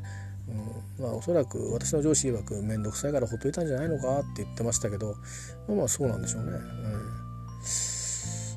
いや想像だよ。分かんないけど。分かんないけどそういうことなんじゃないの？っていうことで。まあ多分そうでしょうねと。うん、でも僕はなんか面倒くさいって以上になんかこれ放置放置してあげていいことだったらいいんだけどやってることが放置しちゃいけないことな気がするんですよねっていう話で。でだからつまびらかにしちゃうっていうのも手かなと思いながら相談したんだけど結局まあまあまあ人事の無理だしまあまあまあまあまあなんかあったらあのそうやって時間でね「お前それはダメだよお前ちゃんと報告しなきゃダメだよお前それは認めないよ」って言っていいんじゃないかっていう話で終わっちゃっただけなのででつまりその人事評定書にその、まあ、マイナス事項ですね、えー、に明記はしないということでよかったでしたっけと、よあのご指示あればバッチリ書けますんで用命してくださいって書いたんですよ。多分書けますと。書ける理由はこれこれ下かですと、うん、つまりその自分が読んで例えば僕俺は俺もなんかも書かれてんだろうなきっとと思ったんですよ。内容。病気とかそれから、えーと、例えば上司に対して口答えするとかあのそういうのがあるんですよ。項目が。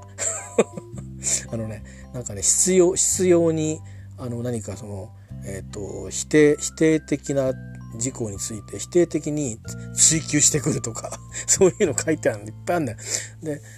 いやもう全結構な項目で俺当てはまるからああ俺これ書かれてんだなって思って。で逆に言うとだからそういう感覚持ってるから書こともいくらでも書けるよね。言葉溢れ出てくるよね、うん、まあまあポイントは結構彼の場合分かりやすいから、うん、あのー、まあちょっとこう仕事に追いついていけてないっていう、うん、というふうにあの言わざるを得ないと。本人の言ってる主張を我々現場サイドはそう思うしかないと。従って必要があればあの医師の診断を受けるべきであろうと考えると。まあ多分それが総論だと思うね。そっちに書くかでそれはまあ聞いてるから上司に質問してるからいいとしてで他の方でまあ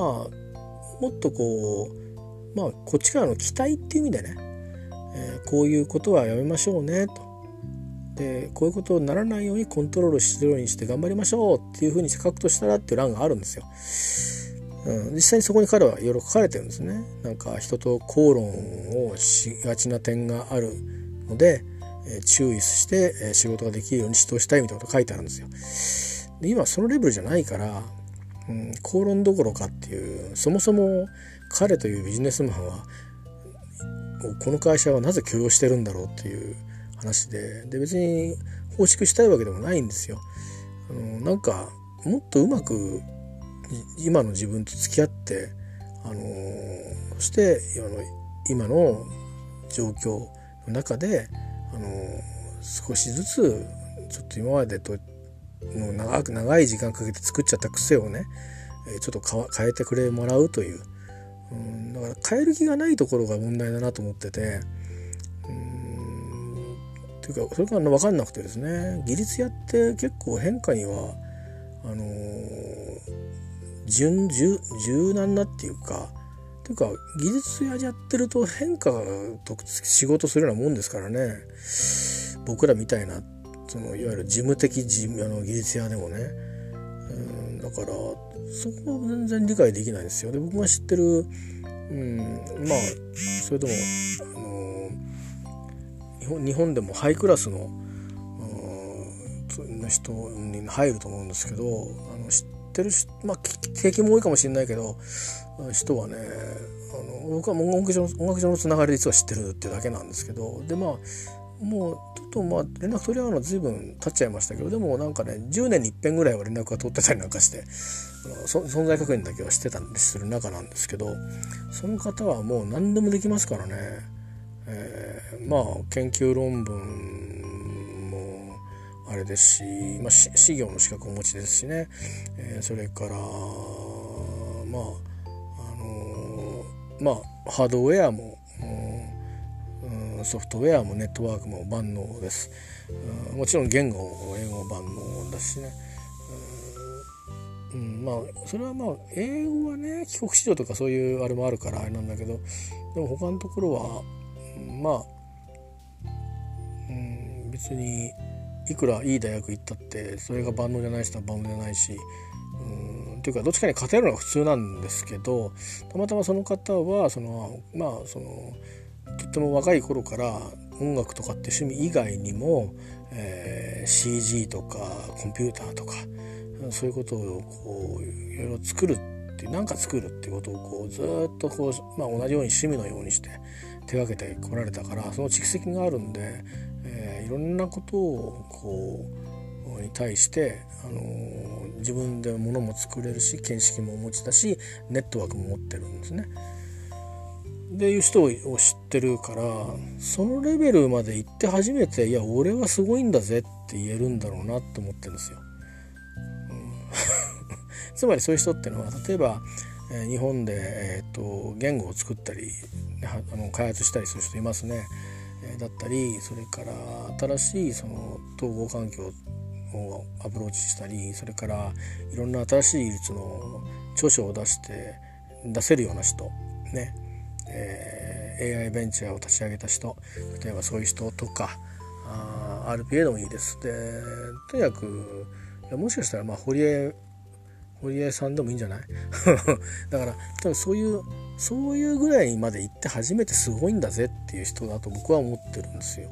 つまりどういうことかっていうと、えー、周りの環境を変えられる人新しい事業を始めた人そしてそれを他に影響力を持って、えー、仲間に消えることできること。これまでできるとです。技術力あるだけじゃなくてそういう、うん、こともできる人。それがやっぱりあの優れた技術者の要件なんじゃないんですかね。だから僕なんかは優れたっていう意味では平凡なところに一致するわけですよ。まず技術のレベルで平凡、うん、それからあただそのその以外のところは誰でもトライすることができるんですけどそのやってることがハードルが高くなると例えば出資を募るとかそういうこともできますよね。えー、とかこれからいきなり仕事を始めるってなったらどうやって売り込むんだっていうこの海のものとも山のものともっていうねそういうリスクを抱えてやるわけでしょ。だし銀行からお金借りるのか出資してもらうのかとかっていうのもなんで出資して帰ってくんだっけ？みたいなことも含めてリスクだらけでしょ？だからまああのもちろんバックボーンがあってやってみないかって言って会社の中のその企業内ベンチャーだったり最近あるのは大学の方の方でね研究室や大学のなんかその母体となる団体がベンチャーをこう立ち上げるのに最初のこうスタートアップのこの背中を押すみたいなことをしてくれるとかっていうのはあるみたいですけど。そこまで行って初めてすごいなっていうまあ申し訳ない。僕の偏りかもしれない。けど経験があるしそれから社内を見回してもやっぱりなんだろうなあのもともとそういうポテンシャルがあってでそこをあの上司があの見出してというか、まあ、おのずとその人にチャンスがやってきて、えー、で会っていくっていう人と。で僕らみたいのはあの本当にあれですよ。力技で 力技であとにかくこういうのがあるんだけどさよろしく頼むよって言って、えー、頼まれてみたものの大変だけどもあの昼も夜もなくという感じでね力技で、あのー、頑張ったねって言って あのなんとなくちょっとだけねたまには褒められることがあるというぐらいな、えー、技術者ですからあのもうあの本当技術オリエンティドで考えて優れてるかっていうとそう僕は自身はそんなふうに自己評価してません。ただだけどそうありたいなという気持ちはあるので、うん、技術者であったというふうにはまだ言わないようにしてます、えー、退職するまでは言わないつもりですつまり技術者であるというそのために、えー、何を知っておいたらいいしなきゃいけないかなっていうのは体調が悪い中でどうしたらいいかなってはこう考えたりしてやってますけどでもまあそれはでも自分の現業を差し置いてあの優先順位はあるんですよ。だから目標に入れといて全然構わないですけど何の仕事してても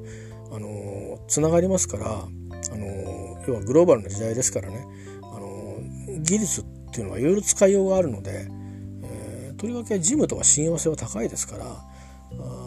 誰かがやろうとしてることを理解するっていうことつまり言ってることを評価できるってことも大事な素養なので、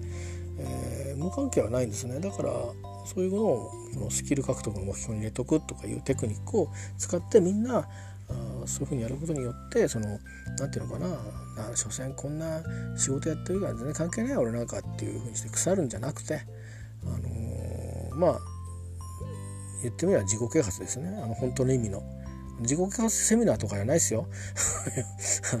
あのあれあれじゃないですよ。あの話はちょっと今日はしませんけど。えっ、ー、ととにかく、まあ、自分で自分をまあ奮い立たせるというかあのちょっとこうあそっかっていうね気づいて、えー、とリフレッシュするような。それでかつ同時に、えー、仕事に対してもいい影響があるということでこう好循環を自ら、えー、起こしていくような感じでねやっていくとかっていう話なんだけどその人は別にそういう目標を立ってるわけでもなくと。だからそれ指導した人の指導の仕方なんですよね。そのその人にとってのそのスキルをアップするっていう項目を、あのー、それも仕事に絡めちゃうのかと、うん、いうとそれはまあマニュアル通りなんだけどでもそれが仕事に絡む絡めるっていうことだったら全然別にあの技術のことでもいいんですよね。だから、まあ、彼は来年そう世代したらいいのになと思いますね、まあ、僕が担当するかどうかちょっと分かんないんで、えー、組織が変わっちゃうんでね、うん、僕もあれですよ。あの今まではこういうなね立場にいましたけど一ワーカーにさせてくれと要望してるので あのあの仕事を覚えなくちゃいけないんでねノートやってる暇はないんですけどちょっと分かんないですけどね。それがすんなり認められるのかいやいやいやまあまあ何何をふざけたこと言ってるんだと、うん、いいから黙ってあのこいつの人この人の下に入って言うこと聞いてやりなさいっていうふうになるかもしれないし、うん、そういう感じですね。まあまあということがあってですね、えー、うん。あのつまり、えー、それを考えてたんですよ。そのこうだったら、うん、こういうふうにして頑張ろうねっていうことをもしその場で、うん、語りかけるように伝えるとしたら何を書くんだろうと思って考えてたら風呂上がりにことぼーっとしてて「大丈夫?」って言われて「いやいや大丈夫」っつってしばらくぼーっと考えちゃったんですよね。風呂に入りながらずっと考えてて、うん、いくつかこうこうこうだろうなって思うことがあったんですけどでもそれって人がなんか意味がわからない人が読んだらいやこれダメじゃんこんな人に置いといちゃっていうふうに取られたらダメだよなと思って、うん、だそうなるからきっとこうなっちゃったんだろうなと思うと、ね、難しいじゃないですか。もうその年まで働いてるわけでしょ。でライフプランだって立ててるわけだからあのねその実際に我々どうからどういうふうに見えるとか会社の立場からしたらこうであるっていうのがあったりしてもまあとりあえずなんか揉め事は起こしてないよねとりあえずね。ただパフォーマンスってそのその彼が言うパフォーマンスじゃなくてあの本来パフォーマンスを出すために備えていてほしいところをいなくなってるっていう。でいなくなった場所がちょっとこれでは言えないような場所にいるということとか他にもいろいろあってねなんか自由だっちゃ自由なんだけどはみたいなこともあって、うんあのー、なんかあまりにもちょっとこうは何回の反応だったり反骨だったんじゃないかなと思うんですけどあまりにもエキセントリックででふと2つの2つの立場が僕の中で頭をもたげたんですよ。その彼を完全に擁護する立場で書くとしたらこうなんだろうなと思ったのとだからそんなこと関係に気にしないでありていに書くとしたらこうなんだろうなと。でありていに書くとしたらこうなんだろうなっていうのをもし書いてしまったらあもしかしたら彼は、うん、なんかマークつけられるんだろうなって思ったんですよ。でそのついたマークはいいマークじゃなくて多分悪いマークででそうするとヒアリングも受けるでしょう僕も受けるでしょうねヒアリングをね。でそれを伝えなんかみんなしてなんか面倒なことになってで当人も結局なんとなく、うんまあ、ますますなんか心を開かない状況に なってですよまあ今心開いてないからというに僕は理由をちょっとなんとなく推定してるんですけど、うん、なんかそういうふうにこう殻殻は持ってないように見えるんだけど、まあ、閉じこもってるような気がするんですね何かに何かに。で慶応というとそういうことになっちゃうんだけどでも結局結果的にそれでもし彼がなんかここにいることができなくなるように追い込んじゃっちゃうとそれなんか本来その自分が今なんでこんなにあの彼のことを問題視してるのかっていうこととは変わっちゃうんですよねあの結果が。あのできればその彼が行動変容をして、えー、まあどこまで変容できるか分かりませんけど根がどうも深そうなんでうんまあ、でも少しでも、あのー、行動変容するかあるいは本当彼の働き方をちゃんと変えて、えー、今の状態に見合うねあの働き方をしないといや後でこれ労働災害とかになったらまずいだろうなと思っているんですよ。あのー、ねだって言ってることが本当だって限らないからねパフォーマンスが上がらないから私はこの時間いなくなるんですって言われてもそんなことする権利は与えられてないからさ。そもそも。だったらまず私に言いに行きなさいだし僕じゃなくてもっと上の人に相談しなさいだから。で面接ではそういうこと言ってないわけだから。だから勝手にやってるだけだからさ自己判断で。だし別に PC のパフォーマンス PC 仕事のパフォーマンスは別に要求してないからこっちは。終わればいいんで。で例えば明日まで終わらなきゃいけないっていうんだったらあのそれが終わらないっていうんだったら前の日から始めるように、えーと、すればいいし前の日から始めるには他の人から早くデータをもらなきゃいけないって言うんだったらあの私ちょっと時間かかるんで2日前にもらえますかってはっきり言えばいいだけでというような話もしたんですけどね。えー、とかいうやり方もあるし全くあなたの担当する仕事のあの仕事量を減らすっていうことはあのできるもできるからパフォーマンスをそんなに気にする必要ないし悪いけどパフォーマンス上げてもらっても何にも評価しないけどって言ったんだよね。うん、って言ったら随分はっきり言ったなって言われたけどね他の上司に。でもそうだよねだって別に僕たちはそれを期待してないから私会社も期待してないから。うん、だってさっきも言ったように失敗がない部署だからつまり失敗が許されないっていう部じゃなくてもう失敗はないんですよ。なぜならば人を相手にしてる仕事なのでその場で答えは何かかんか出すんですよ絶対に。で何か仕事をするっていうパソコンで何か仕事するって言ってもそれはあのー、決まった時までに必ず仕上がってなきゃいけないものだったりする。例えばパーティーの招待状みたいなものなんですよ。だからパフォーマンスはいいんですよ。間に合えばいいんです。それだけなんですね。ちゃんといつもコンスタントに間に合うように考えてますと。今回は招待客が3,000人ね、えでいくつもの部屋をつなぐっていうことで、え特別にこんなようなあのことのあの説明も書いといてくださいと。入り口は何箇所ありますとかって言ってるからあの前のあの半下使えないからこうでこうでと。なんかそういうねそういうところを考慮するのが僕らの仕事でうん他の人からしたら全く見えない出てくるのは単なる紙だけなんだけども、えー、単なる印刷物じゃんっていうことなんだけどだけどその中にはあのどういうことがあるんだろうということを理解した上で仕事をみんなしてるので。でこれが違ったらどういうことになっちゃうんだろうっていうこともちゃんと理解してるから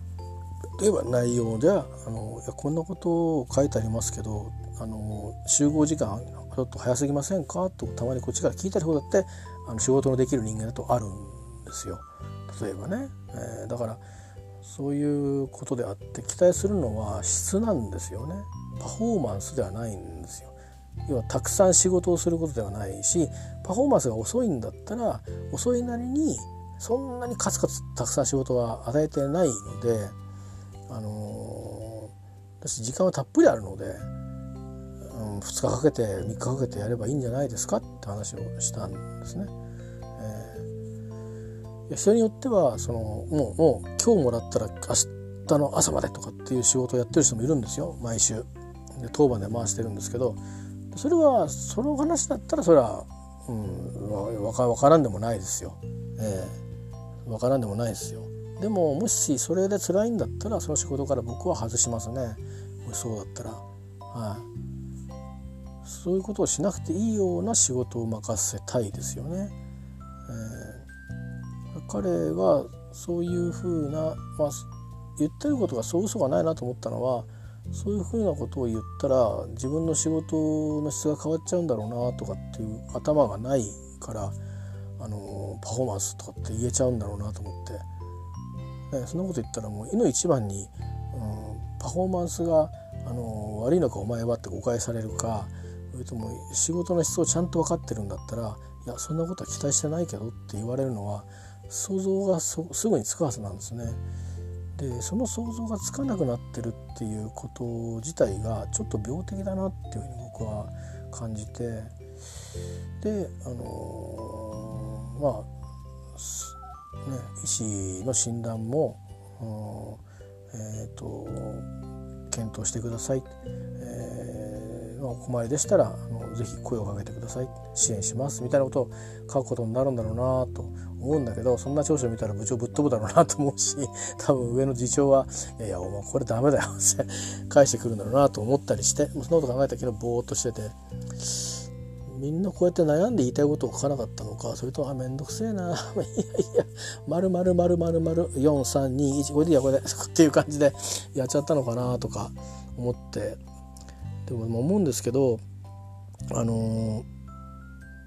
何でもなければいいんですけどね。なんかうん。別に僕ほどいろんな病気を持ってないですし、うん、ですけどまあ一応ご家族がいるんですよ。それで彼がいなくなったら困るご家族がいるんですよね。何かあったら、うん、だからそういう意味でも僕とちょっと境遇が似てるところがあるのでなんかねこうあんまりそのなんかエキセントリックになってほしくないんですねその職場でいい加減もういいじゃないですかという感じなんですよ。いろんなことがきっとあったと思うし、うん、これからもますます僕たちは時代が変わっていくので変わっていくつまりその低成長の時代に変わっていくのでね、えー、自分たちの会社も形を変えていくわけですね。でそこに付き合っていくことになるから前みたいにそのなんとなく救われてた人も救われなくなる可能性が高いわけですよ。でもまあ多分彼はうまくそこは逃げ切れると思うんですね。僕なんかは逃げ切れないと思うんですけど、あのー、まあ、いるんだったら、あと何百万年収下がるからみたいな 本当、えー、コンビニバイトを2つやった方がいいかもみたいなそれぐらいな風になる可能性もなきにしもあらずなんですよね。だけど彼は多分このままあのうまくちゃんとあの健康を維持して、えーと、どんな人ともあのきちんと目を見て話してで相手の言ってることが分かんなかったら、えー、ちゃんと確認をして、えー、で相手からなんか変な変に警戒されるような、あの行動も言動もなくコミュニケーションを取るってことにもっと注力をして、えー、いけばうんまあ何事もなく無事に、あの最長のまあ、それでやめてもいいと思いますけどねご本人の意で本人が痛い時まで、えー、希望の、ね、する年数までいることは盤石なものになると思うんですよ。でそこから先はもう個人の責任ですから私は関係ないんですがただねなんかそんなに別にそれこそあのあの職業ギリシャ倫理職業者倫理で出てくるような、えー、トナミ運輸のねその例みたいにあのずっと一生草むしりで、えーまあ、転職もしっかりしなかったんですよね。ずっと草むしりというか掃除ですね。掃除の人としてそこに勤務し続けて、うん、まああの退職金もらって定年で辞めたわけですけど、うん、で一応その裁判には勝ってるんですけど、うんまあ、それで、まあ、それで辞めてね他の会社に行くっつうならあれなんですけどどうしてそこ辞めなかったかまでは僕はちょっと書物や手記などを読んでないんでわからないんですけど、まあ、ずっととにかくそこに勤めたんですよね。まあ、多分辞める必要がないだろう俺にはって多分そういう矜持があったと思うんですけど。まあそのいわゆるカルテルかなんかを批判をしたらなんか社内でいろいろ冷遇されてという話で、まあ、今であればごくごくいい行為ですよね。コンプライアンス違反を指摘したってことですから、えー、なんですけど、まあ、当時はそんな時代じゃなかったので。で、まあ、例えばそういうようなあこととは違うわけですよね。えー、あの残念ながら、まあ、彼がその若い頃に何があったかわからないですし、うん、うん、なんかどっかのタイミングでちょっとそういうハラスメントを受けたっていう話をもち聞きましたけどそれはまあそのさらに上長の指示で医者に、えー、行っていると、まあ、会社の医者ですね、えー、で行ってるっていうことなんですけどそれもねなんで今も言ってんのかなと思ってそれはでも今は聞いてたらあの、まあその親御さんのね介護のためにとの両立ですって言うんだけど今一緒に暮らしてないって言うんですよ。矛盾た矛盾だらけで とにかくで僕の総総称は一骨一骨のことを積み上げてったらこうでこうでこうでこうでって言うんだけど全部があのなんか一貫性はあまりないんですよあの一つ一つ重ねていくと。でシンプルに言うとあの多分彼は今、えーと、どっちかが不健康になってるんだなと思ってます。あのえーと心理的なものというかなあえてメンタルと言いませんけど心理的なものいわゆる心の部分ですね、えつまり受け止めの問題認識認識認知力というか認知について、えー、何か問題を抱えてるか健康診断とかでは気づかれない、えー、何かあの身体の問題ですね、えー、いずれかがあるんだろうというふうに思います。でまあ認知の問題で言えば若い頃にちょっとこうトラウマになるようなあちょっとまあ何て言うかなそれもそれもどこまで事実なのか分かりませんが本人が言ってることをベースにするとこう強い負荷のかかる仕事でまあ残念ながらやり遂げられなくて、えー、倒れちゃったことがあってなんか仕事を放り出すみたいなことになっちゃったことがあるっていう、うん、ただそれはちょっとかなり負荷としては自分としては重たい感じる仕事だったというようなことを今言っててでもそれがその何だったか分かんないからね評価はできないんですよ。ただそういうことがあったらしいと、うん、だからそこでちょっと体調一回崩してると。でそれ以来こんなことになってると、うん、なんかなんかあると、うん、どっかにあのいて。で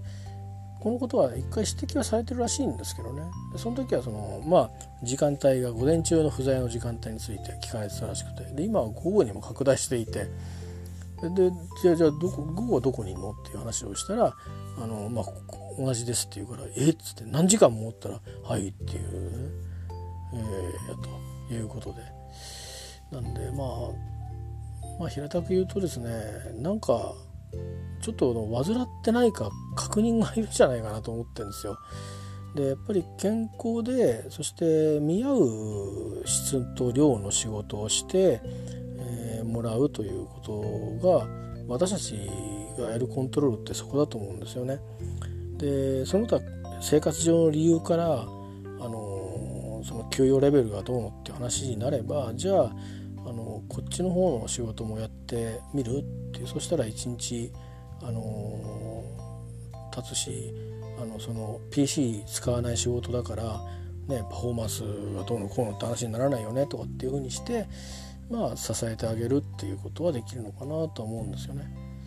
でもいずれにしてもあの今の状態が彼は一体何者なのかっていうことがあの誰も分かってない少なくとも現場にいる俺が分かってないから、あの